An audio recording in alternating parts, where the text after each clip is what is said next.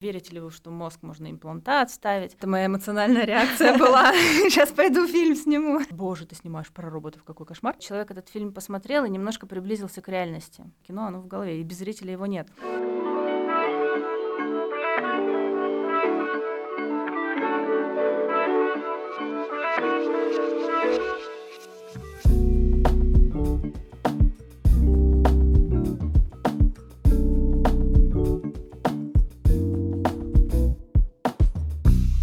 все-таки.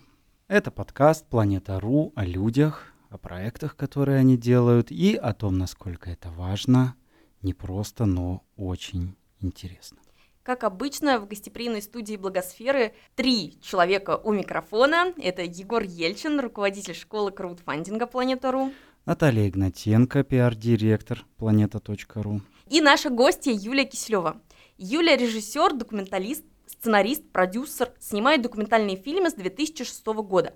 Последние три фильма Юли посвящены научно-популярной тематике, и они не раз становились лауреатами крупных и популярных фестивалей, а также вышли в широкий прокат. А еще они были профинансированы с помощью краудфандинга. Пять крауд-компаний Юли по производству фильмов суммарно собрали больше 1 миллиона 300 тысяч рублей. Юля, привет. Здравствуйте. Юль, мы встретились накануне старта твоей новой крауд-компании, которая посвящена созданию фильма «Чип внутри меня». Тема чипирования сейчас в связи с массовой вакцинацией очень особенно резонансно звучит. Есть ли связь какая-то между коронавирусом и твоим новым фильмом? О чем он вообще будет? Вот вообще никакой связи, потому что на самом деле мы этот фильм начали снимать еще до коронавируса, до вот этой вот связи вакцинации и, и чипирования. Да, у нас чипирование было в другом смысле. Мои два предыдущие фильма были про мозг, и однажды мне позвонила моя однокурсница по журфаку. Ну, у меня два образования, одно режиссерское, другое журналистика. Вот мы учились, э, значит, с Машей на одном курсе, и она позвонила и говорит, Юль, скажи, пожалуйста, вот ты же снимаешь фильм про мозг, наверняка ты знаешь. Вот скажи, нас ведь не будут чипировать, нам же в мозг ничего не будут вставлять, а то тут э, я не могу убедить э, своих там знакомых каких-то друзей. Они мне говорят, что вот скоро в нам голову ставят чипы и так далее, и так далее. И я подумала, что раз уж моя моя вот подруга, да, с которой мы на журфаке учились, то нужно просто людям рассказать, что такое чипирование, что такое, а, ну, э, не правильно, да, говорить чипирование, что такое имплантация, зачем нужны имплантаты в мозг, и, собственно, об этом мы и сняли фильм. Ну а вот все-таки чипирование, имплантация только в мозг, Вообще, что это такое, для чего это нужно, что вообще правильно называть чипированием и как это интерпретировать? Вообще, что это такое?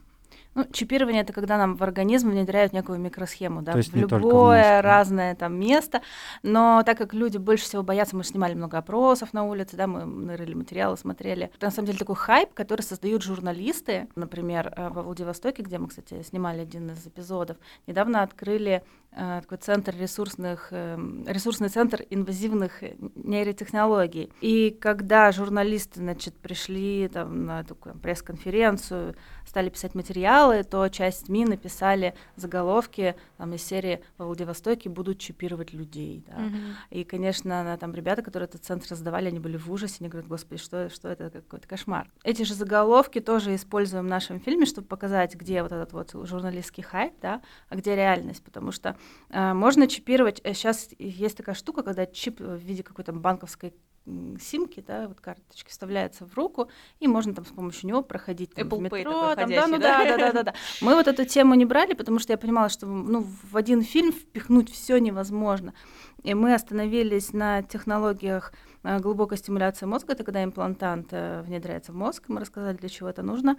И кохлеарная имплантация — это э, когда лю- людям глухим возвращают слух с помощью имплантата в ухо. Получается, если мы сейчас говорим а, о чипировании, об имплантации, то это, скорее всего, зачастую, да, нейроимплантация, и, по сути, это в какой-то мере как нейропротез, получается, какая-то штука, которая э, заменяет часть э, именно нейронного, да, там, функционала или нейрофункционала человека и помогает ему продолжать функционировать плюс-минус, как там человек и должен, да. Но в случае кохлеарного имплантата, да, то есть там э, в, в улитку вставляется цепочка электродов, которая заменяет э, погибшие да, рецепторы.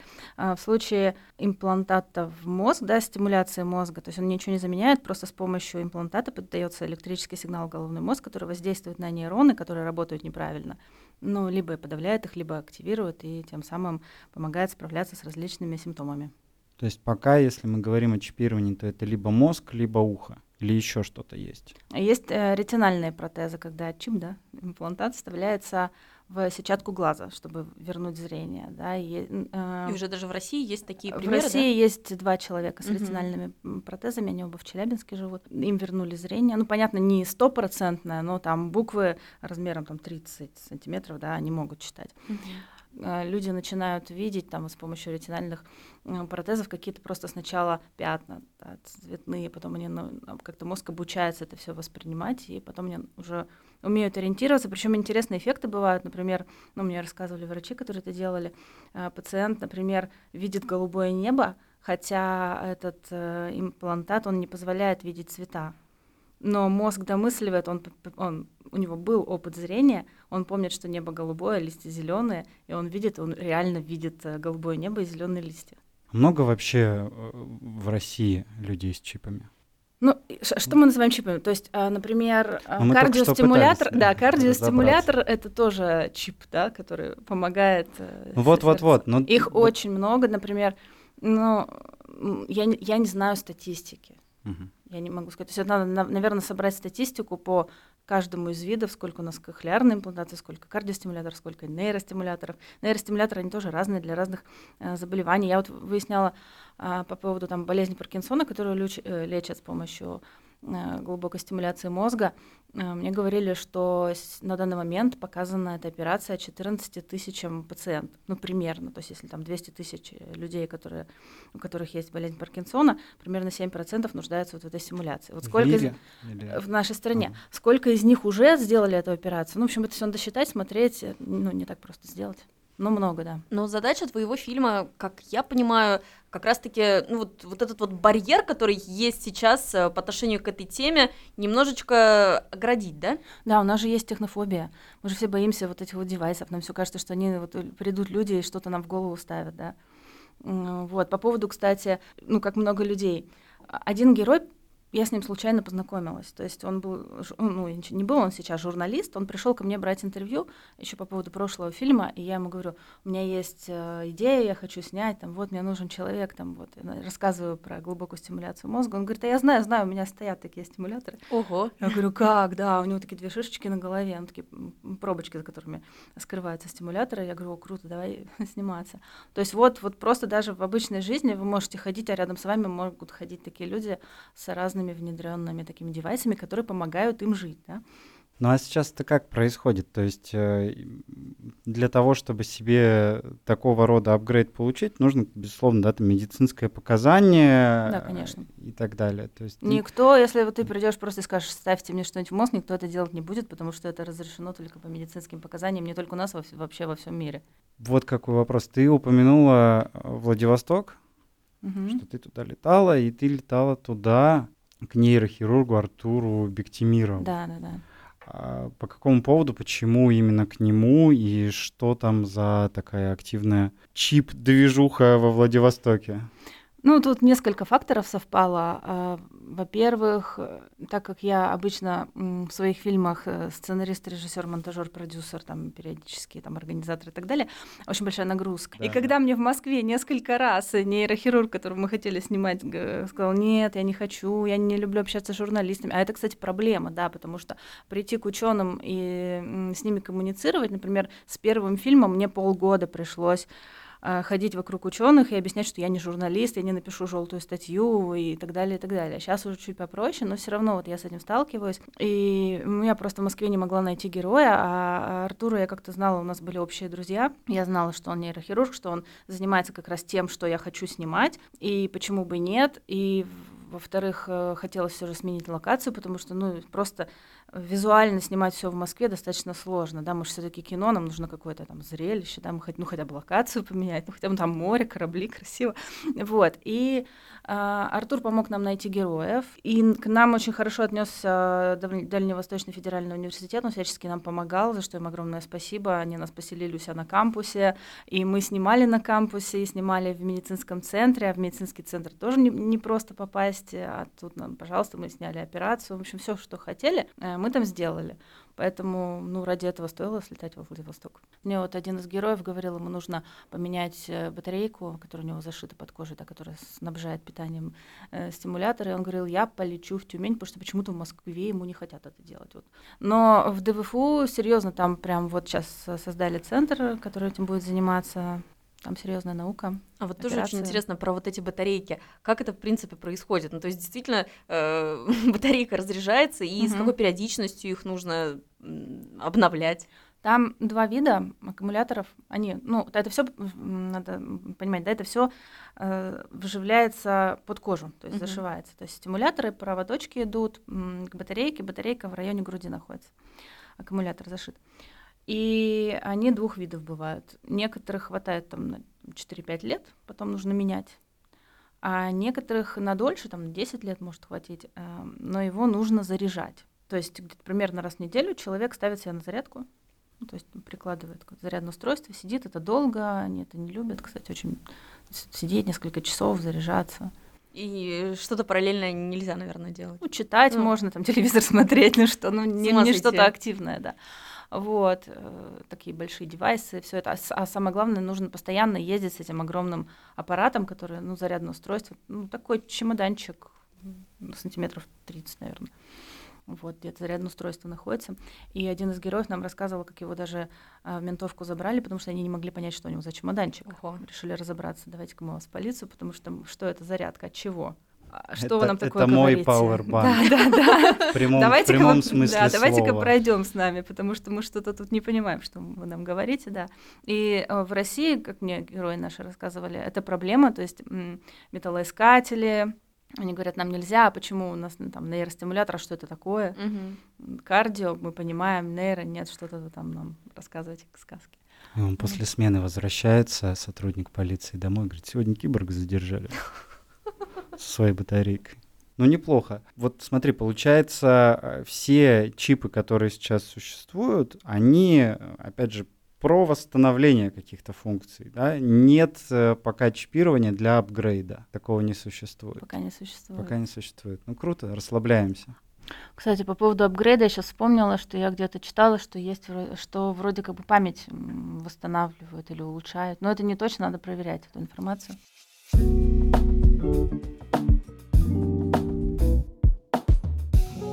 Давай тогда от чипов вернемся э, к теме э, съемок, собственно, документальных фильмов.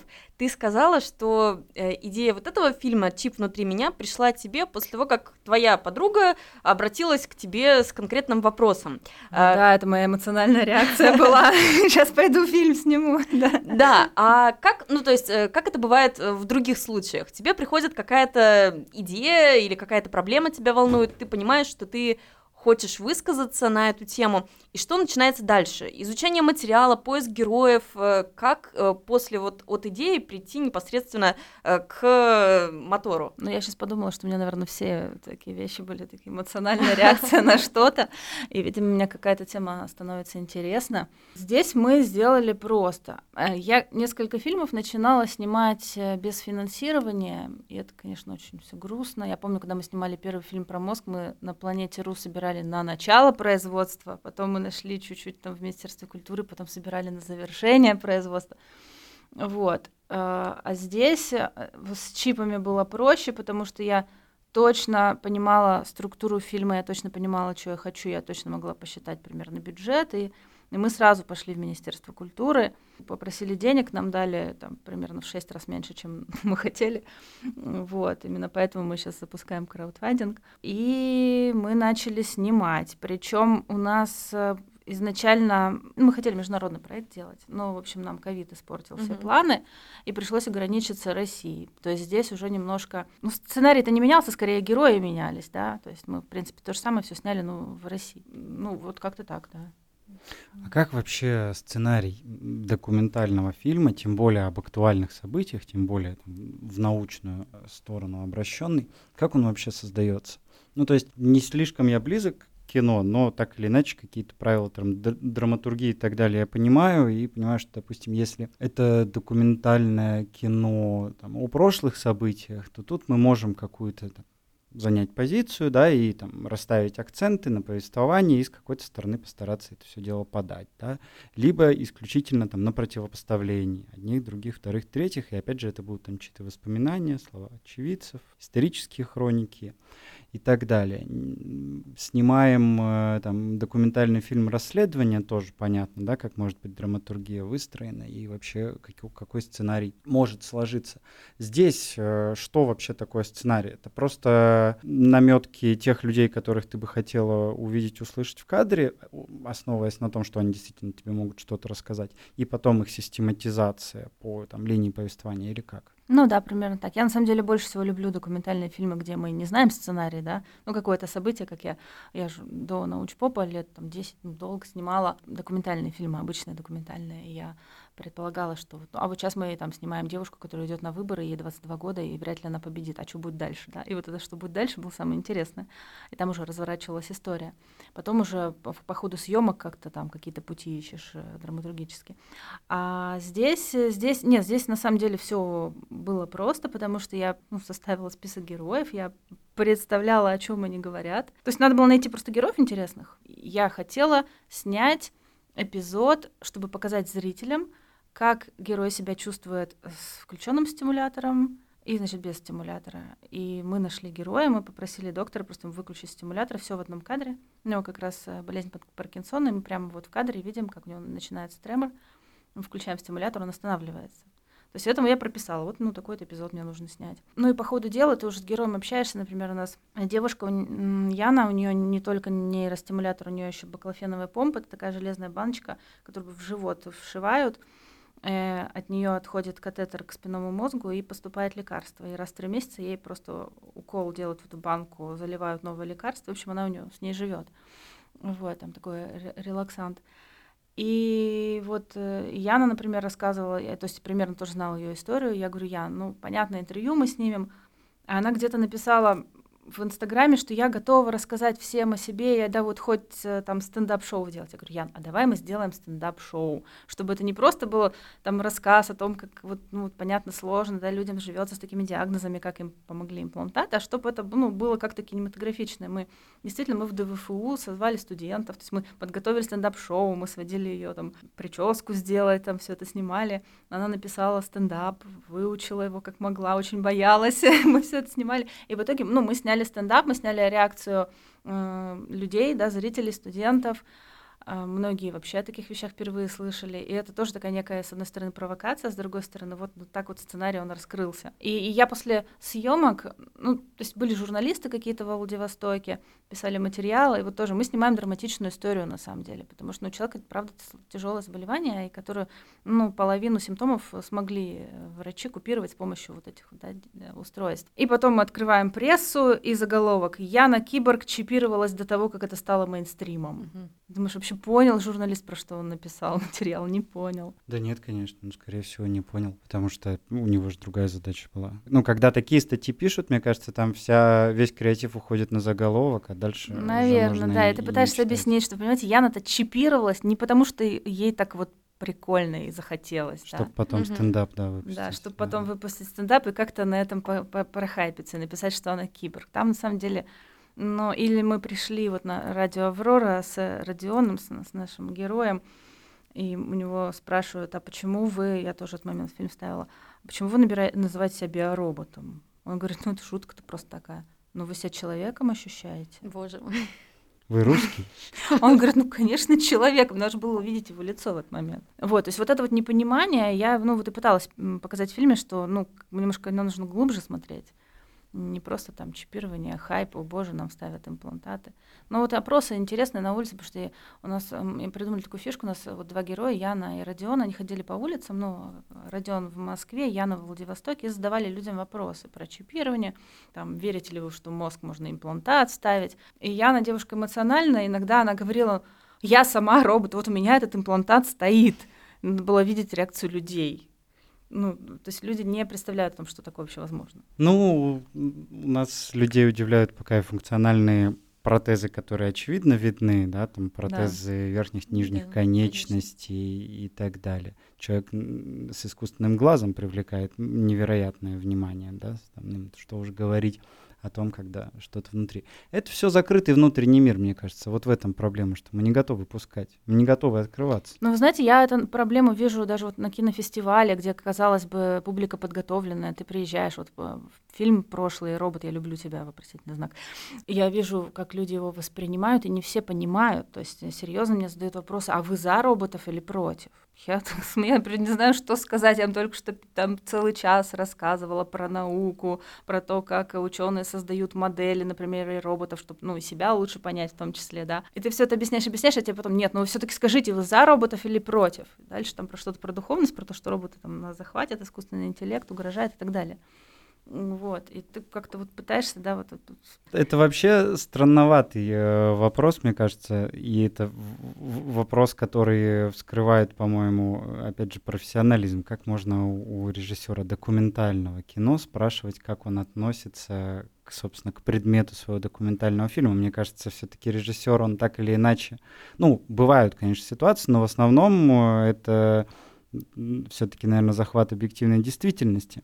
Ну, во-первых, нежели, да, э, чем да, выражение фиксация. какого-то своего личного мнения. Ну, э, фиксация с одной стороны, с другой стороны, я вообще не считаю, что так правильно ставить вопрос, потому что, кстати, такой же вопрос мне задали, когда я вот проект на Минкульте защищала, вы за или против чипирования, почему вы пиарите эту тему? Мне еще нравится слово пиарите эту тему, вы пиарите. Нет, я не пиарю, я разбираюсь в этой теме, да. Я показываю за и против. У нас есть мы там про этическую сторону говорим, да, и я специально, мы написали текст, где мы сказали о том, что на самом деле это нам, обществу, решать, как эти технологии будут использованы, да, то есть ученые, они делают, молодцы, супер, они помогают людям, но вопрос, там, будет ли через там, 200 лет массовое чипирование людей при рождении, это не ученые будут решать. То есть давайте мы сами об этом подумаем, давайте хотя бы информацию какую-то получим, давайте хотя бы просто подумаем на эту тему. Вот, но все равно потом кто-нибудь встает и говорит, а вы за или против? Чипы, роботы, про которых мы уже тоже только что поговорили, до этого ты занималась очень тщательным изучением работы мозга в принципе, но, как мы сейчас тоже выяснили, еще до этого ты снимала фильмы совершенно на другую тематику, то есть это был, было социальное документальное кино, это были фильмы-портреты. В какой момент тебя привлекла именно вот эта вот научно-популярная тема и почему? Ну, я не, не так сильно разделяю, во-первых, потому что я все равно считаю, что мои научно-популярные фильмы — это документалистика. И вот сейчас был фестиваль, например, в Иркутске, э, там фильм про роботов был не в научно-популярных фильмах секции, а в документальных. Вот. Ну, это кто как хочет их называть. Вот, потому что, ну, смотрите, как я для себя решила, да, что предмет э, научно-популярного кино это какой-то предмет некий, да, а в документальном кино человек. Мне все-таки человек немножко ближе, интереснее. Поэтому даже когда я снимаю про роботов, и мне говорят, боже, ты снимаешь про роботов, какой кошмар, э, я все равно не про роботов, а про людей снимаю, потому что мне реакция людей на роботов интересна, да, потому что я э, в ситуации, где человек с роботом общается, обращаясь к человеку. Поэтому тут как бы сильных противоречий нет, э, а перешла я случайно, просто потому что фильмы документальные на социальную тематику, они менее востребованы зрителями. Ну, допустим, сложно выпустить там фильм про шахтера или там про фермера в широкий прокат. А, вот, ну, тот, те, которые мы снимали, да, вот ты едешь куда-то, снимаешь там и как вот. А однажды я просто общалась с своим приятелем-продюсером, который снимал игровые фильмы, сериалы, он хотел какой-то прокатный док сделать. И мы думали, какую, какая тема могла бы быть интересна широкому зрителю. Ну, я что-то там перечисляла, там мозг, он говорит, о, давай мозг. Вот, мы начали снимать, но он что-то через месяц передумал выпускать док, э, ушел, а я осталась этой темой уже с героями. Я думаю, ну, у меня тут такой синдром отличника сыграл. Я думаю, блин, ну неудобно, я с героями договорилась, что мы снимаем кино, надо снимать, ну как же такие чудесные герои. Вот, и я ну, стала искать деньги, и как бы это был первый продюсерский опыт, ужасный, неудачный. Я кучу денег потратила там, где не надо. вот. Э, и три года мы этот фильм делали выпустили. Я сказала, все больше про мозг никогда. Но зрители просили вторую часть. Мне позвонила сценаристка и говорит, слушай, мне тут приснился Э, сон, что мы сняли вторую часть, назвали «Мозг эволюция». Ну, мы хохотали, хохотали что-то, и вдруг как-то так сами не заметили, как начали вторую часть снимать. «Мозг эволюция», собственно. «Мозг эволюция», да. И нас даже тоже, тогда же Министерство культуры поддержало, и мы уже тогда на краудфандинг, мы уже на завершение тоже собирали деньги. И такой удачный был проект. У нас была большая премьера в кинотеатре «Октябрь», больше тысячи человек в большом зале. Пришло, действительно, людям было очень интересно. Э, а потом ковид, и все, и непонятно, что дальше. Но как-то вот одна тема приходит, вторая, третья. Э, все какие-то случайности.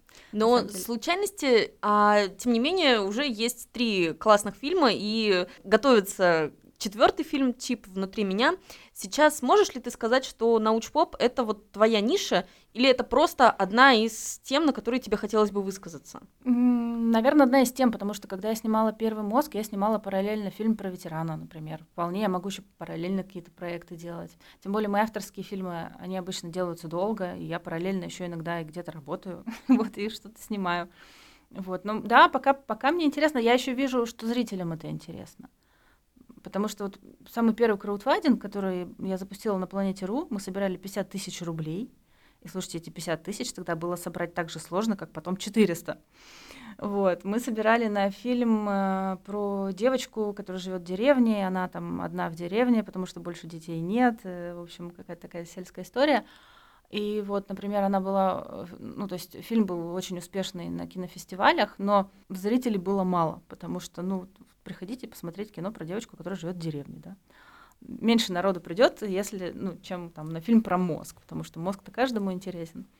Вот, а вот такое авторское кино, локальное какое-то, снятое где-то там в глубинке или какие-то социальные проблемы, оно ну, меньше интереса вызывает.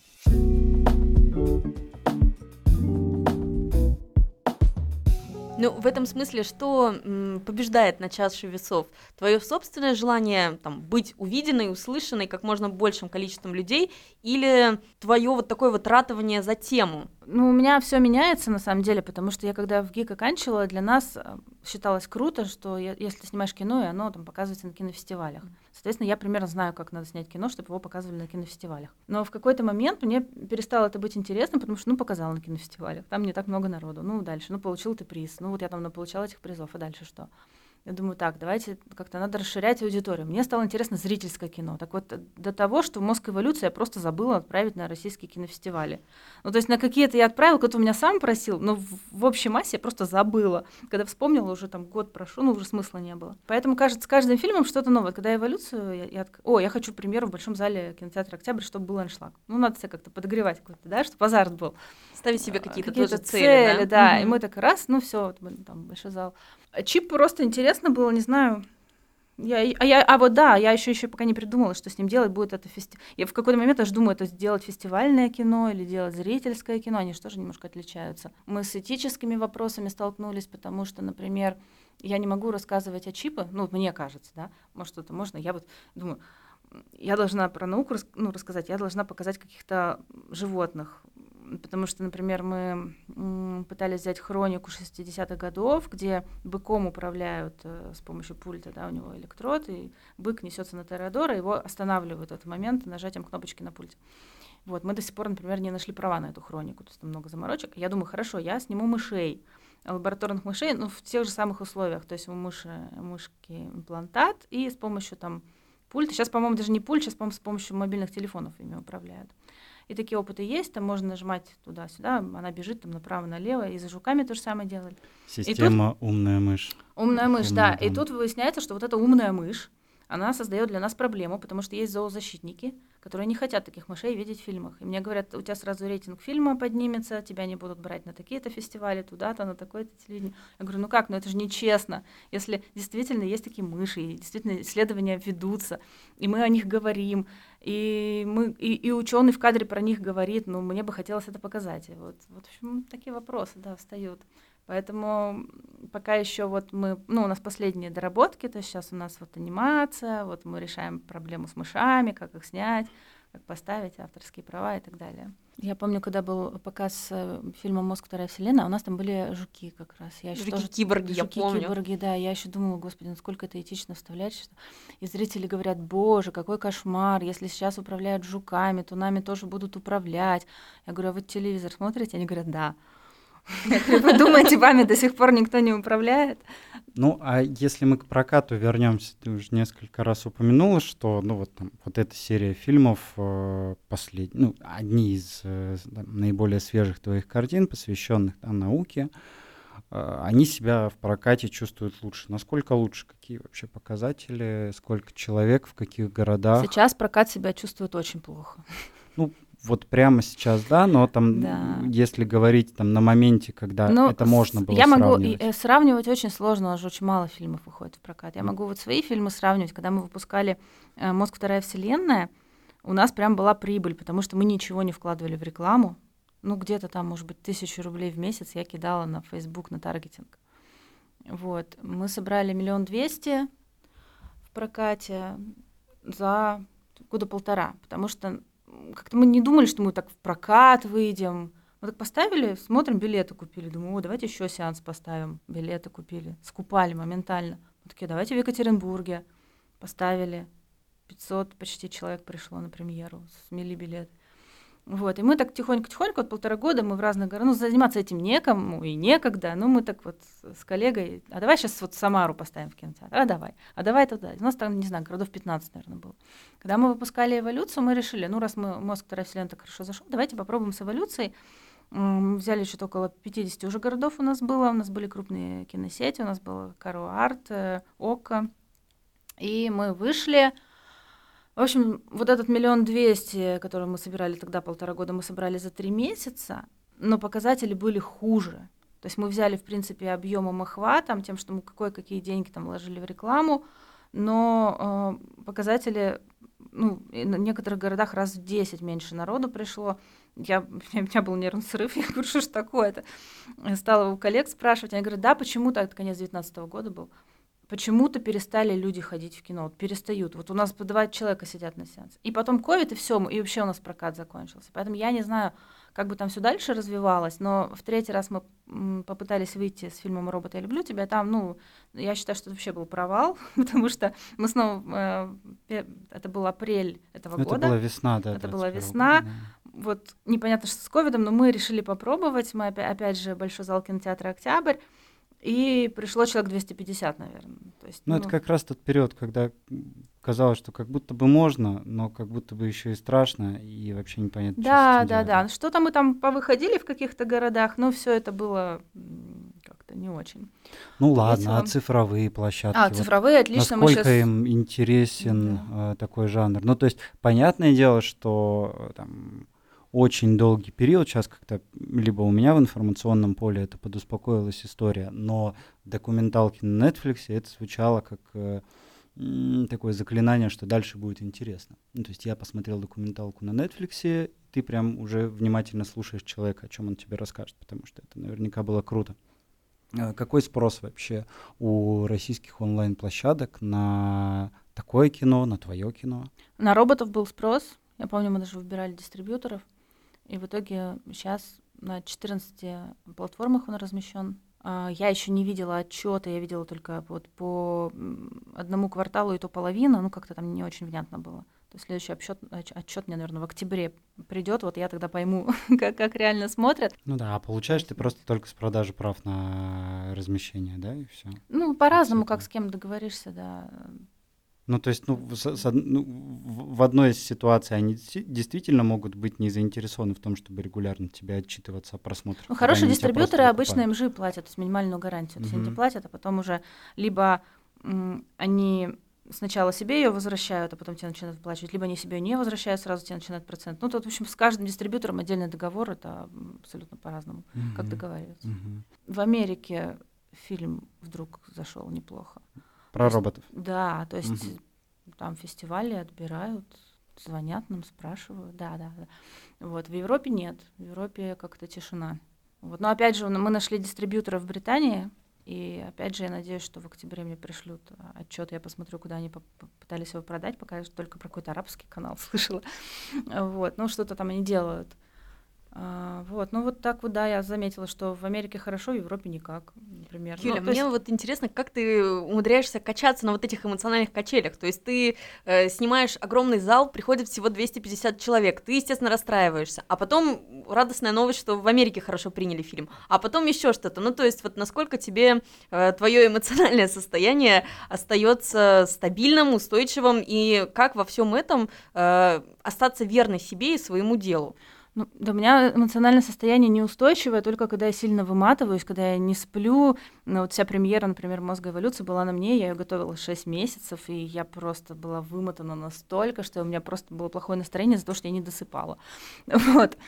Все остальное как-то на самом деле не особо влияет. Мне, не знаешь, что настроение портит? Вот когда ты в кино делаешь, так вот, да, честно, а потом тебя начинают допытывать, так все-таки вы за кого, и вообще почему про роботов, а где же душа? А вот это все, причем, ну, не вникну в фильм, или когда фильм не посмотрят, но скажут уже, о, ужас какой, ты там про искусство. Не смотрел, но осуждаю, но это да, же, в принципе, да, да. национальная идея. Да, вот, э, вот это вот расстраивает, потому что, ну, не знаешь уже, когда этих людей донести, раз уже и фильм не смотрят. Вот. А когда там сколько человек пришло, ну, тут столько факторов, да, то есть мы когда там с эволюцией выходили, например, у нас было там тысяча человек, например, ну, в то же время, в тот же уикенд вышло 13 фильмов. И мы, у нас премьера была после «Холодного сердца». То есть вот только-только попкорн Приходится конкурировать, детьми, да, да убрали. И ты понимаешь, что на, при других обстоятельствах тебе бы там не тысяча полторы пришло, например, да, или там, а при других не тысяча пятьсот. То есть это от меня уже мало зависит, я просто делаю все, что я могу сделать на данном этапе. Вот, а уже там как-то на это, если еще на это как-то реагировать, то вообще никаких сил не хватит.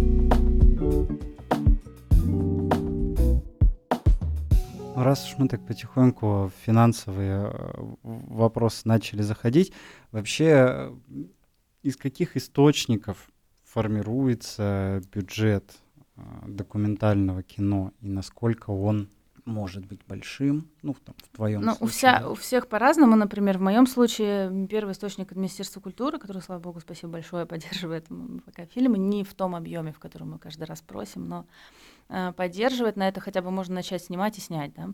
Потом мы ищем деньги, вот мы запускаем краудфандинг. Краудфандинг помогает э, еще и как бы пиаром, то есть я вообще считаю, что краудфандинг рассматривать только как способ э, получить деньги, это неправильно. То есть это в первую очередь коммуникация, какие-то связи, и я и героев находила с помощью краудфандинга. Вернее, они находили мой проект, и там как-то связывались, потом, о, классно, давайте снимать. Вот, потом просто люди находятся и как-то помогают. Я вот до сих пор всем рассказываю эту историю чудесную, как я э, на первый фильм собирала два раза на краудфандинг, это все длилось вот и три года, я искала деньги, долбилась, долбилась. В итоге как-то пишу, ну все, у нас не будет графики, потому что, ну, нет на нее денег. И тут мне совершенно незнакомые ребята из Петербурга пишут, Юль, давай мы тебе бесплатно сделаем. Это студия восемь с половиной, мы с ними до сих пор работаем по каким-то проектам, где у меня есть деньги. вот. Они ну, совершенно потрясающую графику сделали, просто вот бесплатно. Я вот им до сих пор благодарна. Поэтому это, ну, краудфандинг, он может вылиться в совершенно какие-то разные вещи, не только вот деньги, да. А насчет бюджетов, я тут на фестивале посмотрела фильм немецкий, и спрашиваю режиссера, какой у вас был бюджет. А в Европе, в принципе, бюджет э, документального фильма начинается где-то от 200-300 э, тысяч евро. Но у него были съемки в море, в океане там где-то, и я думаю, наверное, ну где-то 500. Он говорит, миллион двести. И я знаю, ну, так, ну понятно. А дистрибьюторы западные, когда спрашивают, какой у вас бюджет, мы честно врем. Мы там его увеличиваем раза в полтора, два, три, и говорим, у нас 60 тысяч евро. Они говорят, не, мы с такими фильмами не работаем. Потому что за 60 тысяч евро невозможно снять хорошее кино. И ты говоришь, а ну это... мы, же, мы же в России, вы понимаете, у нас другие деньги. Да, но все равно невозможно, нет. Но мы не говорим реально сколько, мы просто всегда увеличиваем, потому что, ну, просто с нами со всеми разговаривать не будут. Ну, да, это всегда как бы... Ну, я на самом деле не очень люблю это, на это все жаловаться, потому что эти бесконечные жалобы документалистов на то, что нет денег, они просто везде и всюду, и уже всем надоели. Но просто нужно какие-то искать способы как-то это делать, э, людей вовлекать. Э. А что, по-твоему, сложнее, снимать фильм или вести крауд-компанию по съемкам фильма? Если мы возвращаемся к этой теме? Ну, везде свои сложности. Мне я каждый раз говорю, что все, крауд последний раз. И я вот э, месяца три Мне назад... кажется, ты не единственный автор, который, ну, вот такой сериальный автор, которого уже несколько проектов. Три, месяца, да, три месяца говорит. назад написала в Фейсбуке, что а, на этот фильм мы не будем запускать краудфандинг. Вот я прям вот почти клянусь. И Лилия Сабирова, вот крауд-продюсер, с которым мы делали предыдущий проект, когда я в очередной раз сказала, блин, ну где же деньги? Она говорит, давай краудфандинг. Я говорю, Лили, нет. Она говорит, давай я тебе помогу. И вот спасибо Лили, она мне сейчас помогает, лоты какие-то там, где с кем-то договаривается, что потому что я вот сама уже не... Ну, у меня просто физически сейчас э, сил не хватит на это. Потому что это... Я когда вторую крауд-компанию запускала, вот на мозг как раз, я взяла просто отпуск на месяц и сказала, все, я месяц не работаю, занимаюсь только краудфандингом, поэтому ограничила семью там в деньгах, и, в общем, ну, это тяжело, да, и, потому что ты работаешь, работаешь, работаешь, непонятно, то есть занимаешься много чем, тебе-то ничего этого не возвращается, это фильму возвращается. Поэтому это тяжело, да, конечно. Мне кажется, ну, съемки тоже разные бывают. У меня был один гениальный проект, фильм про шахтеров, который мы сняли за 6 дней, и я его смонтировала за ночь. Это вот один раз такой был в жизни. И причем он был фестивально успешный, он ездил там много стран, каких-то призов получал. А вот просто он смонтировался за ночь. А вот, например, чип внутри меня я монтирую уже несколько месяцев, и там уже вариантов монтажа, не знаю, уже вариантов 20 было, и меня все не устраивает. Это сложно, да. То есть тут вот каждый проект, он с каким-то своим характером. Если мы вернемся к краудфандингу, там э, шапочки из фольги, сеансы гипноза, ну то есть вы слили, похулиганили как надо в этот раз. Мы а, решили похулиганить, да. Да, по опыту уже вот твоих завершившихся пяти успешных проектов, насколько большую роль в краудфандинге играют вот именно классные вознаграждения? Мне кажется, играют. Мне даже однажды коллега моя позвонила, говорит, Юля, я хочу у тебя что-то купить, но не могу найти что. Добавь, пожалуйста, какое-нибудь украшение. я хочу какой-нибудь handmade, э, что-нибудь такое. Handmade э, хорошо продается, да. Потом продаются хорошо мастер-классы различные. У меня, например, подруга, композитор, э, Вообще она преподаватель вокала и певица, но я прошу ее писать музыку к моим фильмам. Вот, Аня Сулай. Она нам давала, например, уроки вокала. И они, вот ты запускаешь краудфандинг на фильм про мозг, там у тебя уроки вокала, и они очень быстро разлетаются. Думаешь, ну, это, наверное, связь? для этого нужно, чтобы Аня еще написала о том, что она предоставила такой лот, э, и на свою аудиторию людей, которые ее знают как человека, ну вот, который а может Самое дать... интересное, что это через мою аудиторию продавалось. Тогда у тебя просто очень разносторонне развиты подписчики, друзья и так далее. Ну, это, кстати, да, интересно. А, у меня сейчас много подписчиков, которые любят там науку, да, а я вот, например, уйду из научпопа, что они будут со мной делать, интересно. Мне всегда это интересовало, потому что когда вот э, зрители общаются с режиссером документального кино, да, то есть если они общаются там с режиссером игрового, они там спрашивают, не знаю, про актеров, там про съемки, а если с документальным, если у меня фильм про политику, со мной начинают про политику разговаривать, а если у меня фильм про медицину, то про медицину, при том, что я в медицине ничего не понимаю, и в биологии тоже, и я не биолог, и не нейробиолог, и, и я прошу не задавать мне эти вопросы но все равно вот со мной про мозг и так далее. Сложно быть режиссером документального кино, ты не знаешь, как себя позиционировать вообще. В том числе в Фейсбуке. Поэтому уроки вокала, ну хорошо. У шапочки с фольги тоже отлично. Вот прошлись по вознаграждениям, ну и тогда давай еще краудфандинге, не знаю, пару-тройку советов, э, исключая по вознаграждениям, о том, как все-таки привести свой э, крауд-проект к успеху что еще точно необходимо сделать тем, кто планирует э, запускать? Ну, так как я тот режиссер, мне, кстати, вот в Иркутске на фестиваль был, дали диплом, знаете, за что? Ну, там не было написано этой формулировки, было просто там за фильм, да, но когда мне выручали, сказали, что это вам за продвижение фильма к зрителю. То есть буквально таки за пиар фильмов мне дали диплом. А, я вот тот режиссер, который считает, что нужно пиарить свой фильм. То есть не, я спорю с некоторыми коллегами, которые говорят, что не нужно смотреть на зрителей, просто снимаем и все. Вот, я, я считаю, что без зрителя кино нет не надо его складывать на полочку, потому что вообще кино, оно то, что в голове у зрителя происходит, когда ты сидишь в зале и смотришь на экран. Вот кино, оно в голове, и без зрителя его нет. Поэтому, когда ты начинаешь делать кино, ты уже изначально ну, думаешь про аудиторию. Э, тем более сейчас у нас очень много э, каналов дистрибьюции, да, мы должны думать о том, куда мы фильм-то потом вообще, где мы его будем показывать, в Ютубе, в кинотеатрах, на онлайн, там, стриминговых сервисах, фестивале. То же самое про аудиторию надо думать, то есть для кого это кино, не просто для всех, да, это значит не для кого. И когда ты думаешь, для кого это кино, ты представляешь собой целевую аудиторию. Соответственно, когда ты выходишь с краудфандинг-проектом, то ты рассчитываешь на ту же самую аудиторию. То есть э, пункт первый, у тебя должна быть аудитория. Ну вот Лилия бы Сабирова сказала, ну, она бы сказала, у вас должно быть комьюнити. То есть комьюнити людей, которые вас готовы уже поддержать, потому что вот здесь вот точно один в поле не воин. То здесь нужна поддержка, причем группа поддержки. И вот одному человеку, мне кажется, ну нереально вообще краудфандинг тащить. Вот, а во-вторых, должна быть э, некая стратегия, потому что если мы запускаем краудфандинг, запустили сегодня, вывесили объявление и начали думать, так, что же нам сделать? Вот он тоже не сработает, потому что ну, об этих вещах нужно думать заранее. Мы иногда заранее договариваемся с какими-то спонсорами, что вот мы будем запускать компанию, вы нас поддержите и так далее. Да? Мы договариваемся заранее.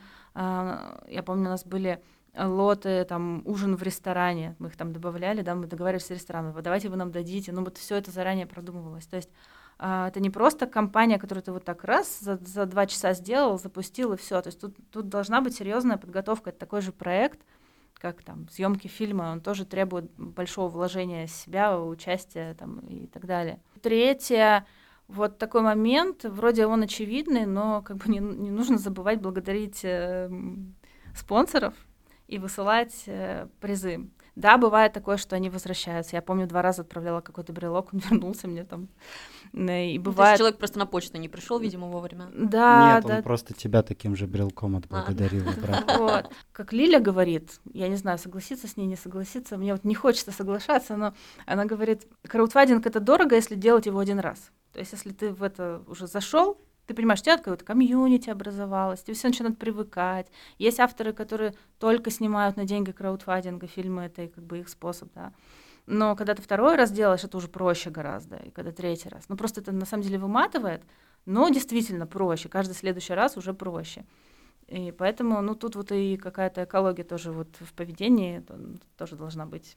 Ну и не спамить без конца. Юль, когда наш подкаст выйдет, то твой крауд-проект будет в самом разгаре, он будет активен, поэтому давай сейчас обратимся к людям, которые нас слушают, и попробуем мотивировать их поддержать проект. Почему нужно поучаствовать в твоей крауд-компании по выпуску фильма «Чип внутри меня»? А, значит, для чего нам нужны деньги? Нам нужны деньги, во-первых, для того, чтобы фильм, собственно, закончить, сделать замечательную анимацию. И, в принципе, нам крауд поможет сделать фильм лучше, да, то есть сделать стилистические звуки и так далее. Э, вот. И я надеюсь, что крауд нам поможет немножко в пиаре, потому что, ну, собственно, выпускать фильмы и никому об этом не сказать, да, то есть э, я, я надеюсь, что каким-то образом мы сможем его в этот раз, если не в широкий прокат выпустить, ну где-то какие-то точечные показы хотя бы сделать. Для меня самое главное, чтобы фильм дошел до зрителя, чтобы человек этот фильм посмотрел и немножко приблизился к реальности. Ну, я как э, документалист, да, и, и мне все время хочется приближать зрителя к реальности. То есть я же показываю реальность. Мне хочется немножко критичности мышлению добавить. Я надеюсь, что я это делаю э, через свои фильмы. И э, мне хочется помочь и там, с одной стороны, тем людям, которые вот эти технологии все разрабатывают, которые тоже устают от заголовков, скоро нас всех чипируют, да, и немножко снять какие-то страхи у публики, чтобы они понимали, что, ну, это на самом деле нужно делить на там, 16, когда он этот заголовок читает. Вот, то есть мне кажется, мы на самом деле такую просветительскую функцию выполняем, поэтому, собственно, нам важно, чтобы фильм дошел. Если вот вы хотите, если вы с нами, то заходите к нам. Проект называется «Чип внутри меня». И все-таки, ты сказала, что документальное кино для тебя это про приближение реальности. Угу. Если определиться более четко, это журналистика в большей степени или художественное высказывание? Ну смотри, что такое журналистика, да? Журналистика — это такая деятельность по сбору информации, переработке ее и в каком-то виде выдачи населению, да, общественно значимой информации. Когда мы к этому добавляем художественный образ или какие-то художественные средства, уже получается нечто большее, чем журналистика. Собственно, это то, из-за чего я ушла из журналистики, потому что мне хотелось заниматься художественными жанрами, а их тогда уже почти ну, не стало в самой журналистике.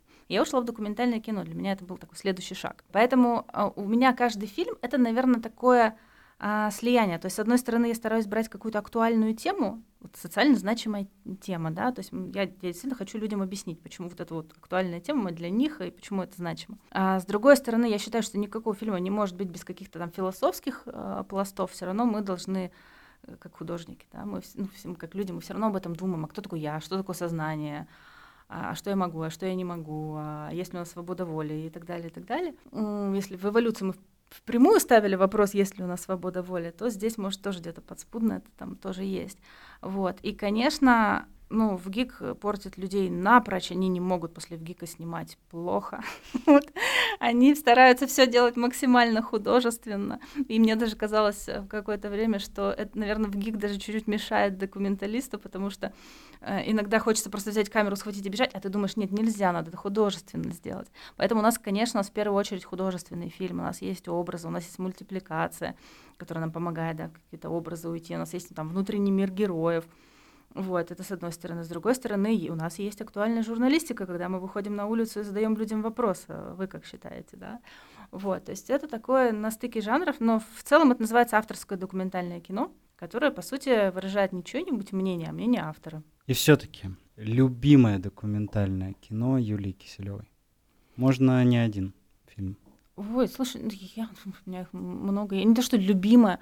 Мне некоторые фильмы потрясают. Вот ты приходишь э, в кино, садишься, смотришь, и иногда ровно, а иногда прям потрясает. Меня вот потряс фильм «Свалка», например, про то, как э, художник, это была свалка в Южной Америке, ну, на свалке люди, там они работают или живут, или что-то делают. Он снимал их портреты, потом вывешивал их, такая была выставка. Ну, в общем, на самом деле очень объемное такое высказывание.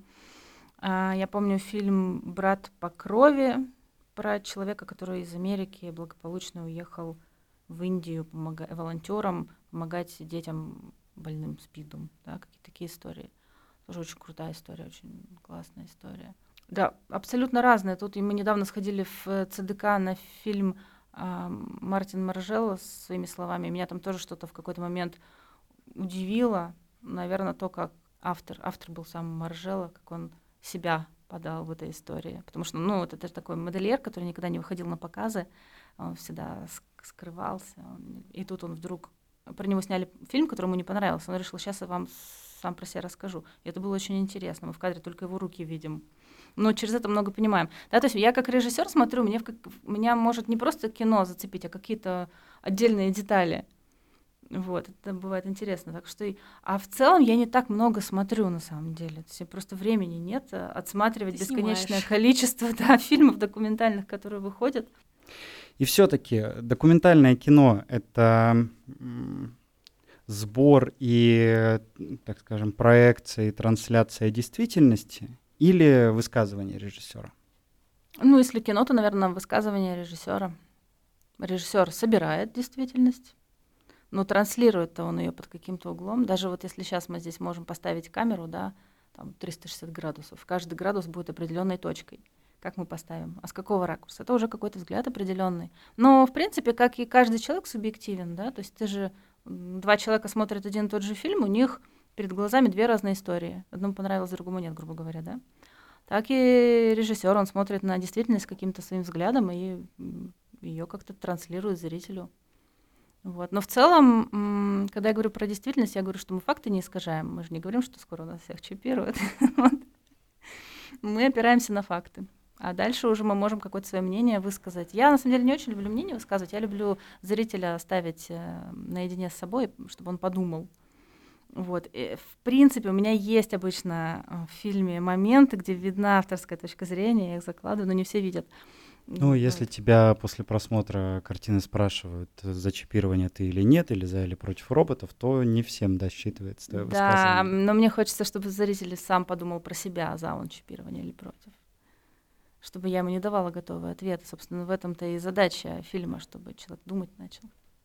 Отлично. А, Юлия, большое тебе спасибо за эту встречу, за этот разговор. Было очень интересно. Друзья, э, фраза «включите мозг» в случае Юлии Киселевой вдвойне, мне кажется, обретает двойной смысл, поэтому включайте мозг, включайте фильм про роботов и включайте другие фильмы Юлии Киселевой. Слушайте подкаст и все-таки на всех доступных платформах и оставляйте отзывы Нам будет очень-очень приятно.